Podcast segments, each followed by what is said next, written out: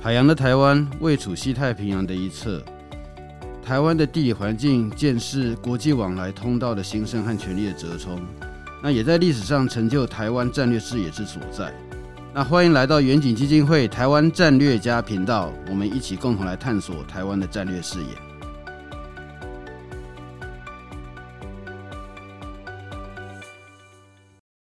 各位听众朋友，那欢迎啊，来到远景基金会我们的第十三集台湾战略家的节目哈。今天我们要讨论的是中国经济的状况。可能各位在报纸上面啊，大概多多少有看到哈，武汉肺炎结束了哈，疫后应该要复苏了。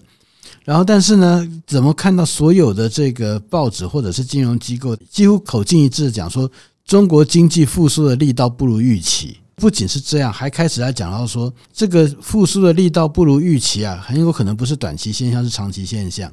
那接着我们又看到一些零零总其他的数字，例如说中国失业率，年轻人失业率超过百分之二十哦，现在会更高。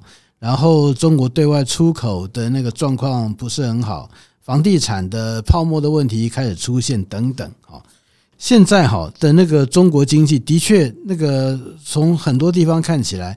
例如说，在五六年前，这个起码在台湾还有很多人讲说，中国经济是机会呀，一定要跟中国要那紧密合作，不然台湾就经就完蛋啦。哦，那现在看起来好像这个全世界在看中国经济，它的这个方向跟五六年前刚好是相反的。那这边我们就是想要请问一下哈，就是说，到底这个是短期现象嘞？好，是可以透过一些政府的政策可以把它给止掉的呢，还是这是一个长期现象？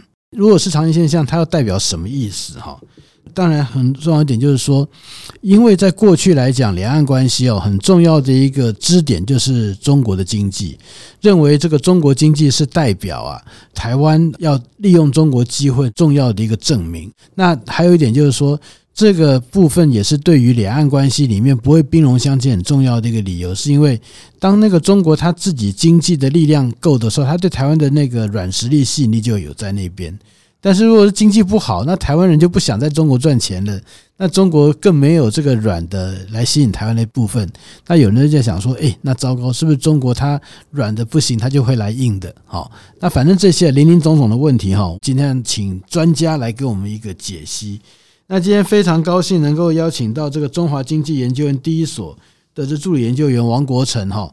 其实王国成他的对中国经济的这个研究数据啊非常的多，而且非常扎实，算是我们国内年轻一代首屈一指的中国经济研究专家。好，所以王国成教授你好，嘿，老师好，那个各位听众大家好。你这个国成兄就是这样哈，在这边有关于中国经济问题，你比我们任何人都了解了哈。就说要不然你们跟我讲一下，就所谓的疫后中国经济复苏状况未如预期啦，它的那个有什么东西是可以看得出来？它的确未如预期。那那个未如预期和预期中间的差距是多少？因为如果差个一点点算了嘛，没什么嘛。如果差很多，就可能有一些那个问题。就是说它的问题严重性是如何？你要不要跟我们讲一下？嗯，这里面有几个要澄清的，就是说，其实这个预期哈相对抽象。那这么说好了，在年初的时候，我们的研究发现是外资是预期过高了。嗯嗯，像是高盛他就认为说会有六趴的经济成长率。OK，那汇丰也后来陆陆续续看喊到六趴，所以他们的预期本身就偏乐观。OK，那我们会认为说，他的情况可能像三月份北京当局的政府工作报告，了不起就是五，所以他们。北京当局的预期啊，比较准确保守。那接着说，那实际的情况怎么样呢？其实很大的原因，我们那时候年初也忽略了一点，就是其实疫后整个动态清零是伤筋动骨，是民众是没有钱消费了，而且那消费情况是没有比预期的乐观。所以总的来说，如果在法人的预期要有六趴，那你的社会消费品零售总额，就是整个消费要比去年成长一倍。那事实上，外资也补充一点，不会有报复性的消费，所以外资的报告本身就有一点矛盾。那现在的情况可能不是它更好的原因是，各位听众有看到端午节的消费比去年还要惨。去年那时候在干嘛？上海封城。嗯嗯。所以现在已经解封了，可是它的消费力还不如以往。就代表说整个动态清零两三年，其实对民众的工作、就业，甚至讲白就是伤到荷包了。嗯，所以现在的消费只有一块有增加，就是食品。嗯，餐饮收入在增加的，其他的都没有。所以在那种情况下，经济就不不是这么乐观了。OK，你刚才讲到就是说这个动态清零说伤筋动骨哈，我们这边比较没有什么概念了哈。那那很多就想说动态清零，那就是封城嘛，他就封在家里啊。然后那个呃，你拿到了薪水没有办法到外面花，然后可能就是叫这个外卖，就是我们一般来讲就是这个样子哦。那那这个东西怎么伤筋动骨？就是说是因为那个疫情的时候取消掉了很多的这个工作的机会，然后让很多人已经没有工作机会的，在疫后找不到新的呃地方可以去 hire 他们。所以说，他们就因为没收，就更不敢消费，是像这种状况吗？还是怎么样？嗯，老师说的是一个其中很重要原因，就是 layoff 裁员的问题。嗯，不过这种裁员可能在动态清零后会更严重，这个还没做实证研究啦，那个可能要进一步比较政策跟数据。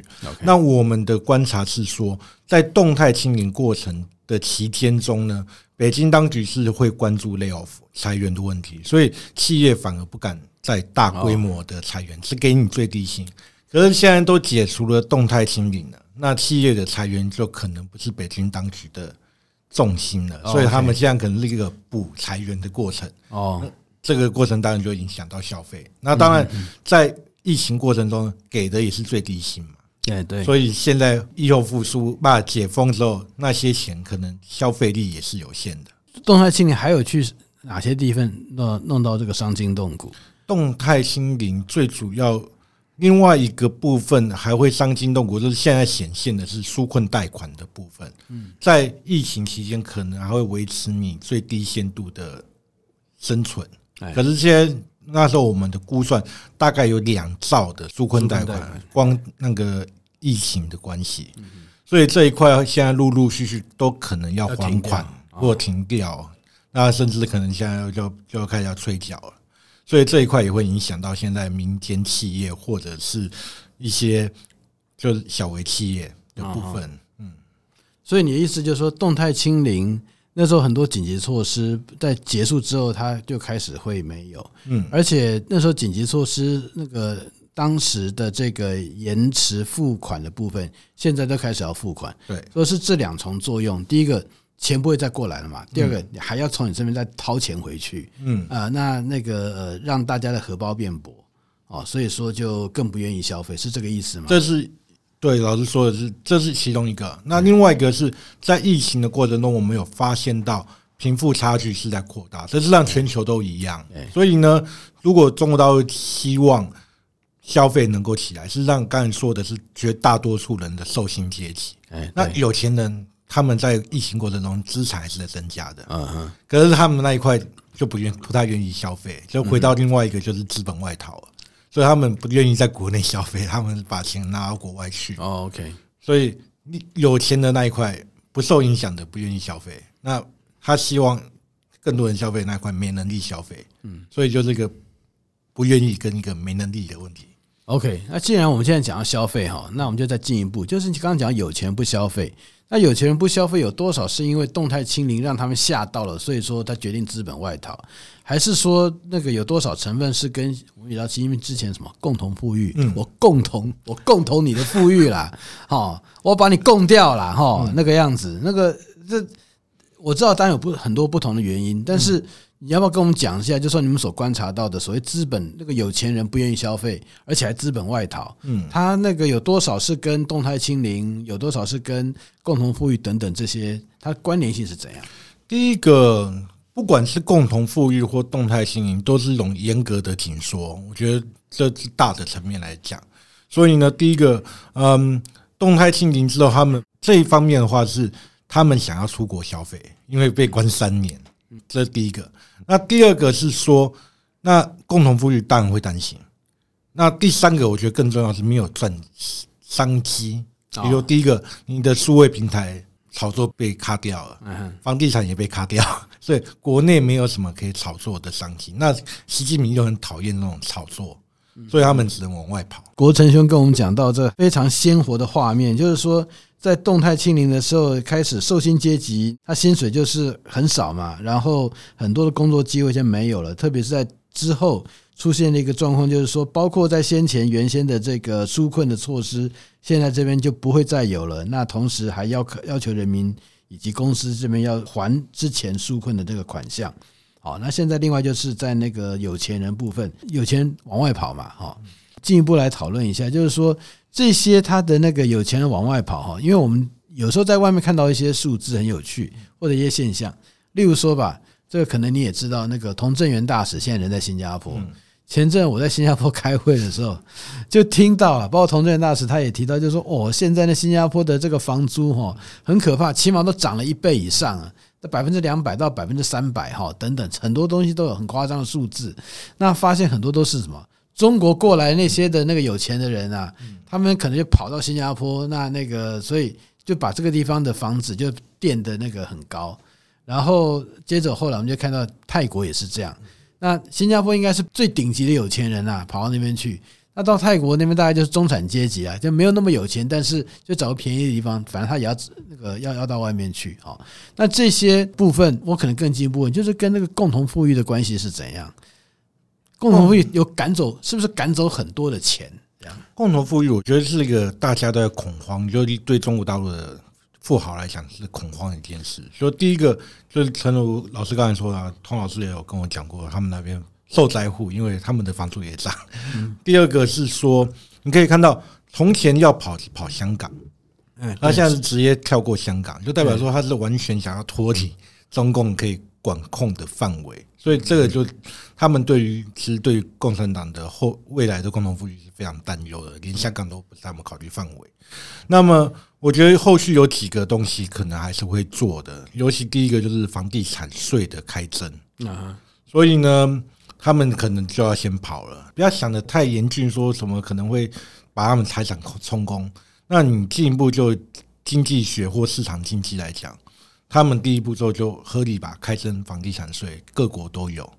那他们从前都没有开征啊，那以后开征的税率怎么样？不晓得。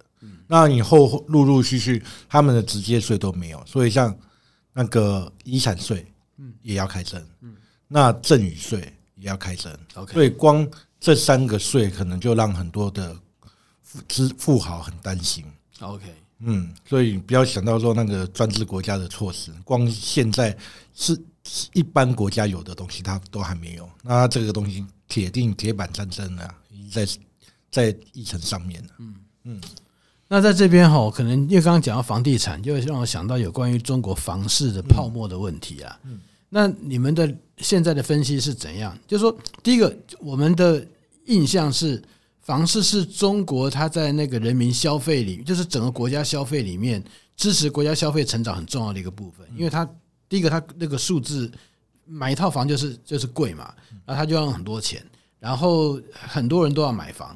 哦，那不管是有的甚至有几十套房，对不对？有看到这种状况，但是现在又说它泡沫了。这可是你知道，我们在大概十年前就已经那个像说什么西安怎么样，他就已经开始做出很多中国鬼城的报道。十年前的鬼城，可是那个在五年前还是活的活的瓦跳跳啊。那怎么到了现在，哎，那个这个泡沫，所以说让我们知道它到底这个泡沫是不是很严重？然后那个呃，它以及它是怎么出现的泡沫，跟我们讲一下。嗯，这个泡沫就像老师说的哦，其实很早之前，其实专家们都有发现，像鬼城之类的。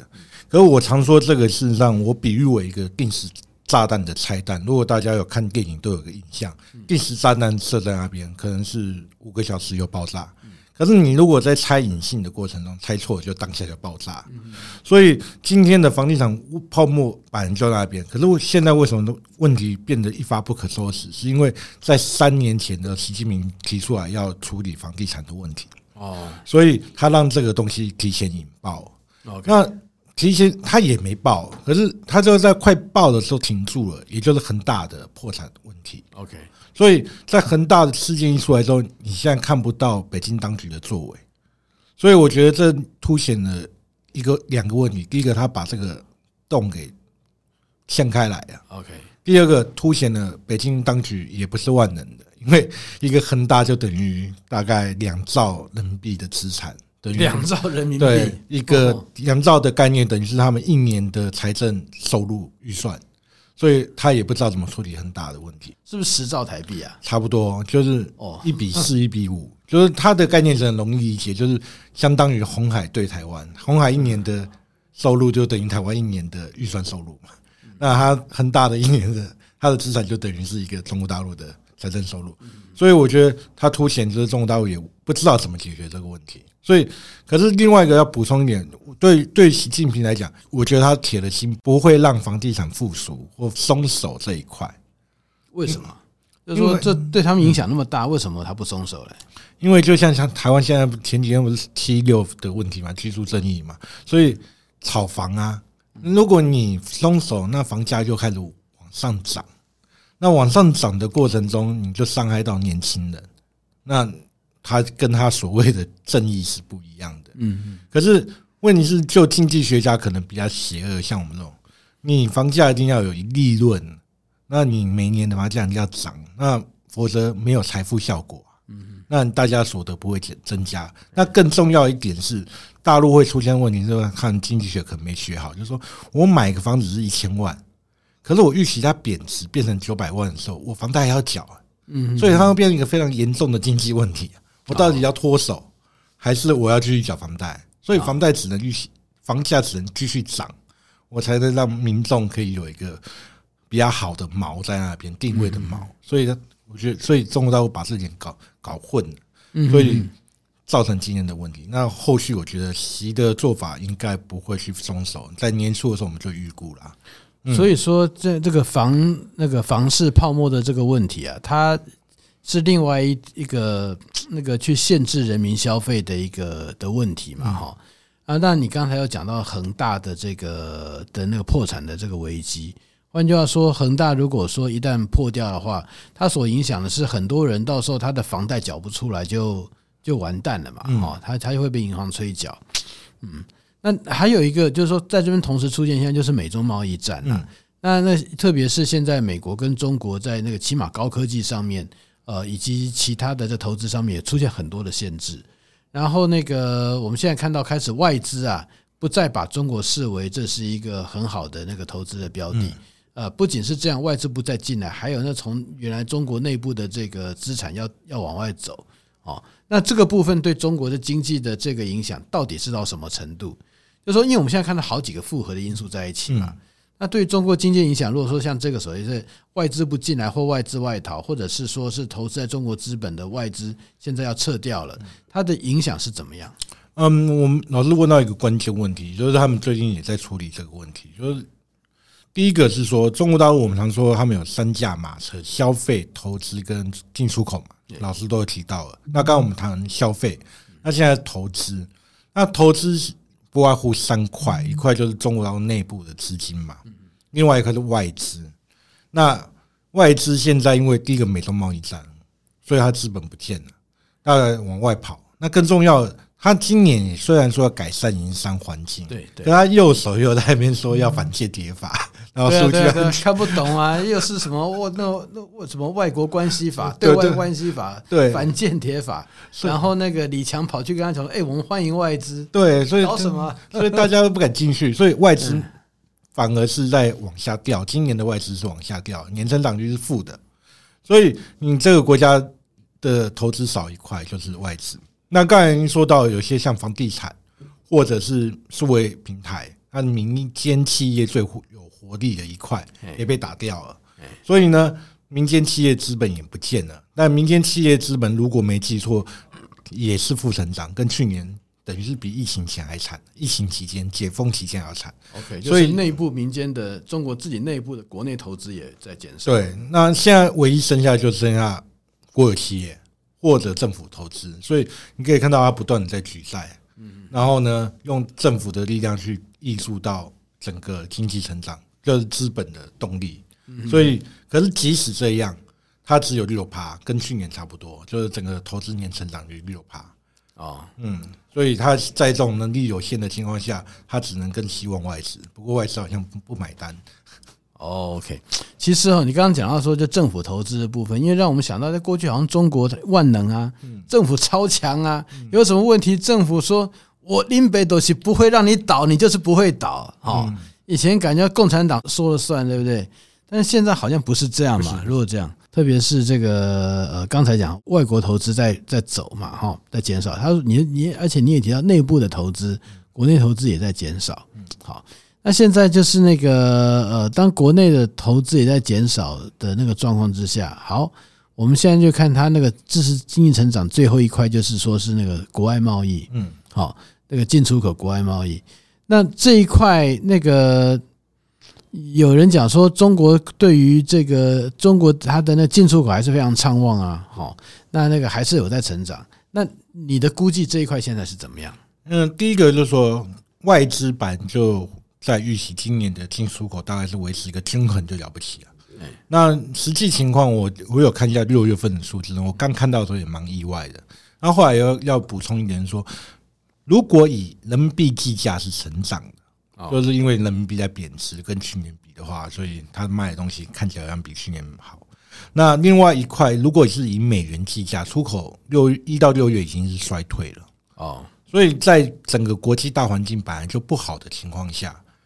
那再加上美洲贸易战，我觉得出口本来就不会好。OK，所以这是第一块。那我觉得后续大概也很难乐观，因为现在中国大陆他们很喜欢把丧事当喜事办嘛，所以说是当大事办。对，所以他们说，哎，出口美国出口份额在减少，这是事实。所以他们说，哎，刚好中国对其他国家出口 份额增加，对，所以呢，我们在刚好转型向“一带一路”国家。啊，所以他们现在这么说。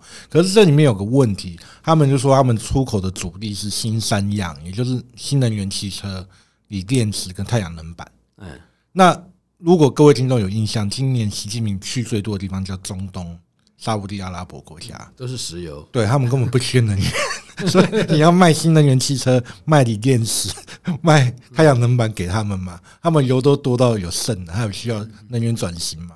所以我觉得后续的出口可能也不是这么乐观，就“一带一路”国家，那确实也反映在六月份的出口，一到六月出口的的衰退了。嗯，哎，可是中国对一些先进国家出口不是还蛮厉害的吗？例如说韩国，韩国现在发现很可怕，他竟然对中国是整个是进入超，完蛋了！就是说那个韩国以前都是出超的，现在变进入超，那个中国对韩国就很厉害啊。嗯，但是最主要还是中介产品吧。啊，那最主要。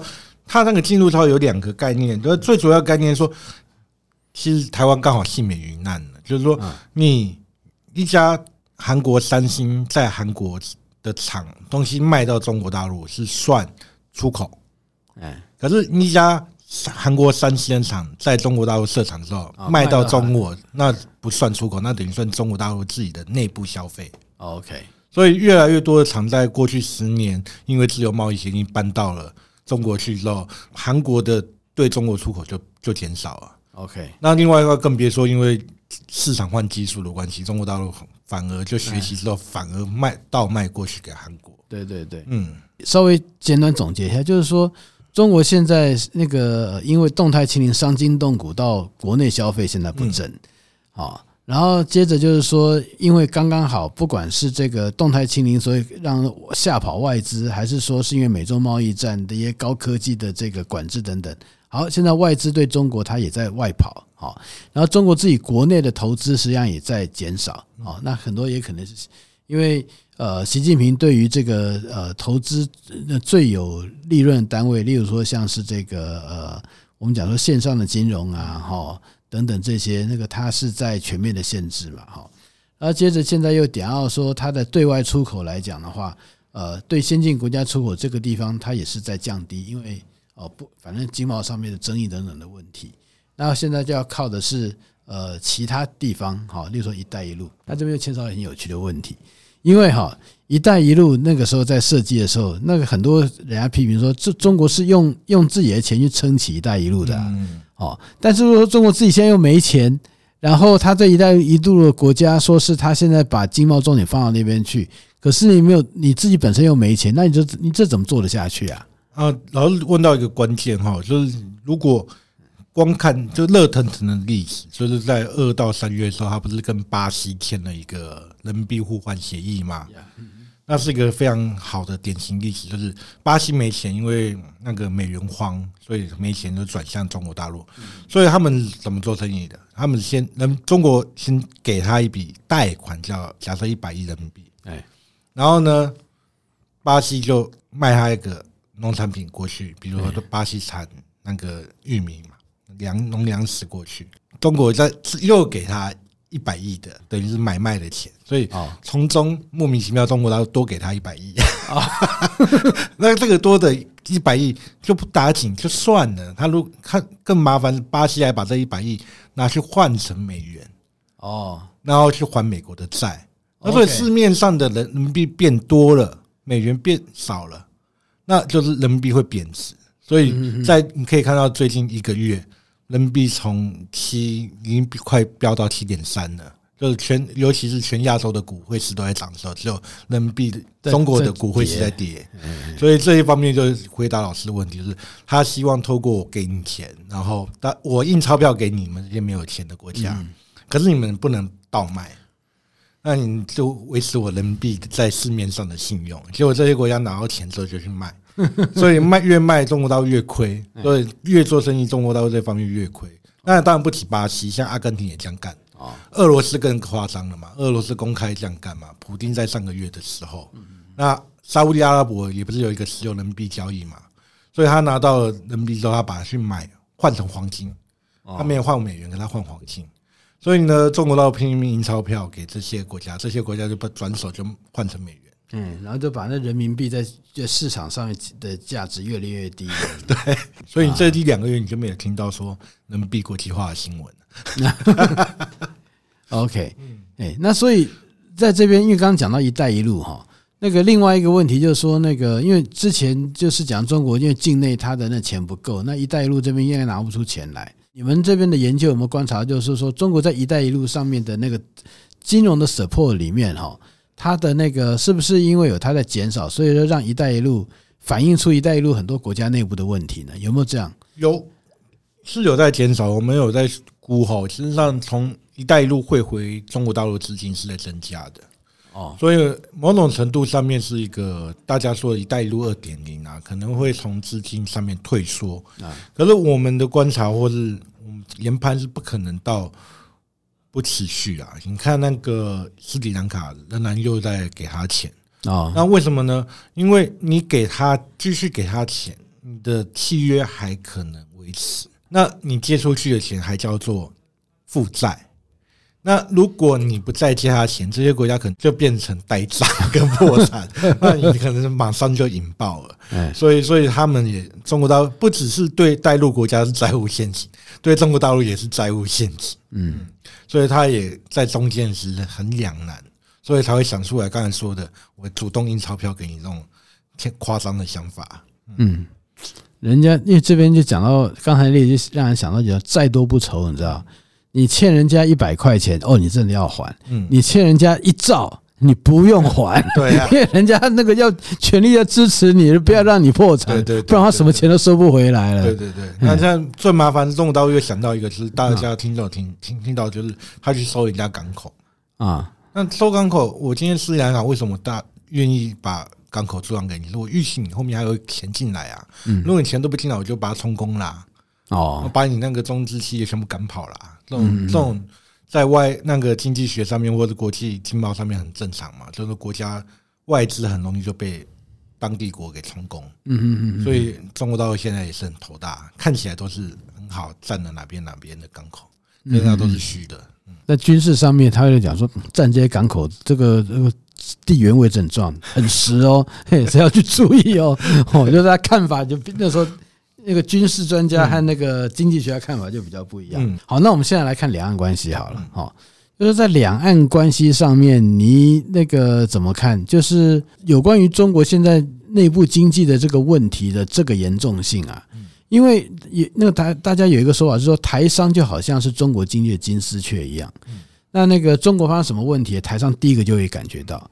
那如果这样的话，照讲应该反映在台商的行为上面吧？那你们有没有发现有类似的情形？有的，就是比如说因为这是这边有很深层的历史因素啊。因为早期来讲，台湾很早进去，在六十天安门，所以他给了很多优惠。那没有白纸黑字写，所以现在台商要撤的时候，因为没有白纸黑字的契约，所以测不太出来。所以你账面上数字是看不出来的。那所以有些其他比较轻松的，可能认为说跑的不多。嗯嗯嗯。可是如果我们用一个数字，就是贸易造假，就等于是我现在想把钱留在台湾怎么办？就是我一个中国大陆台商，我怎么把钱留在台湾？我就高报进口，就是我明明只有进口一百亿，可是我给他做，我给他进口八百亿，所以我就用需要用回八百七百亿，所以七百亿在国外。相反就是出口低报嘛。嗯，我明明卖了一百亿，可是我刚才讲说，我只卖五十亿，那就五十亿在海外嘛。嗯嗯，所以这种进口低报和出口高报，我们有去统计，现在台湾是全中国大陆里面最多的哦，最严重的地方就是台湾。是说中国它对台湾的出口，它给它低报，从中国大陆进口到台湾这边，台湾是给它高报。嗯，是是是这个意思吗？对，差不多，就我们去比对。两岸的海关进出口，OK，就中国大陆的进口，就等于是我这边的出口嘛。对，和中国大陆的出口等于我们这边进口，所以这个两个落差相加起来，我们现在台湾是全球最严重的。就中国大陆对各国来讲，我们最严重。哦，所以所以这个意思就代表是台商是想尽办法把东西拿回来，这样子。对对对。哦，嗯，那这这个东西不也不是学理上的推估。那因为他们的国家外汇管理总局也证实了说，这种虚假贸易是逃汇的，几乎占百分之九十九点九。哦，OK，嗯，确实有这样的发生，这个事例，而且是很严重的。原来是如此，所以真的是啊，这个经贸的这个问题啊，千丝万缕哈。那当然，今天那个两岸关系这部分，因为这个问题实在太大，大家更没有办法去处理，我们会再另外再找时间。请王国成教授哈来给我们进一步的这个解析，但是我觉得今天呢也是非常感谢王国成教授哈，对这中国经济大家外面看不懂的这个部分呢，呃，给我们相当的结构性的以及呃整体性的一个看法。那在这边我非常谢谢王国成教授的这个给我们非常深入的解析。另外，我们也会再找王国成教授再回来哈，再跟我们再就这个类似的议题来进行其他更深入的讨论。那今天就非常谢谢王国成教授，啊，谢老师，谢谢各位听众，哎，谢谢各位。